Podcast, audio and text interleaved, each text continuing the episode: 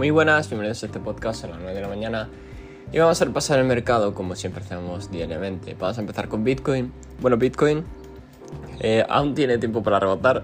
Tengo que decir que eh, si le pasa el tiempo y no rebota en unos días va a pintar feo porque eso significa que va a hacer un lower high, es decir, un alto más bajo como los anteriores y significaría que continuaría su tendencia y la clave va a ser la zona macro de los 25 la cual si la pierde pues ya creo que sería bastante rápido, eh, con mucho pánico desde luego y con muchas dudas, ¿no? Eh, dejámoslo ahí, porque no se sabría dónde podría parar. Yo personalmente, eh, analizándolo, creo que podría llegar perfectamente a la zona de los 22-20, ¿vale? en esa caída.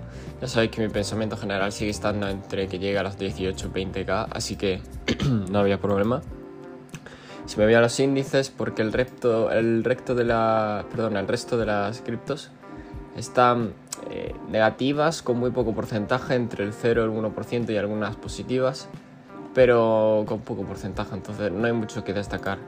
Si me voy a los índices, pues bueno, tenemos eh, evidentemente tenemos que, por ejemplo, el, Nasdaq sigue contra resistencia, no se ha movido prácticamente nada.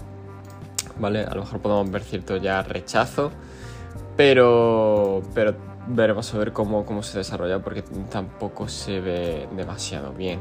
Sí que es verdad que ha tenido un rechazo, pero no ha tenido un rechazo tan fuerte como debería ser. Entonces, quitándome de dudas, eh, todavía tiene recorrido, ¿vale? Al igual que el SP. El SP también todavía tiene recorrido. Puede llegar a los 4500 y, y si se pone muy tonto a los 4600, ¿vale?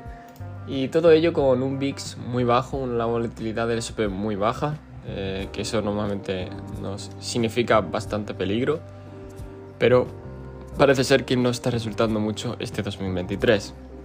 Si me voy eh, por último al oro, porque el dólar sigue en caída, eh, a ver, un momento el oro, aquí está.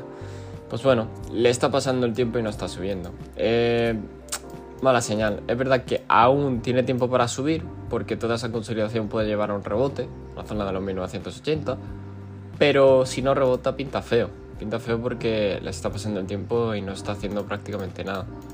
Así que eso es todo. Eh, pasaros hoy por el stream los que estéis escuchando esto porque vamos a comentar temas interesantes. Y nada, recordad, este podcast no es consejo de inversión ni nada de ello y nos vemos en el siguiente.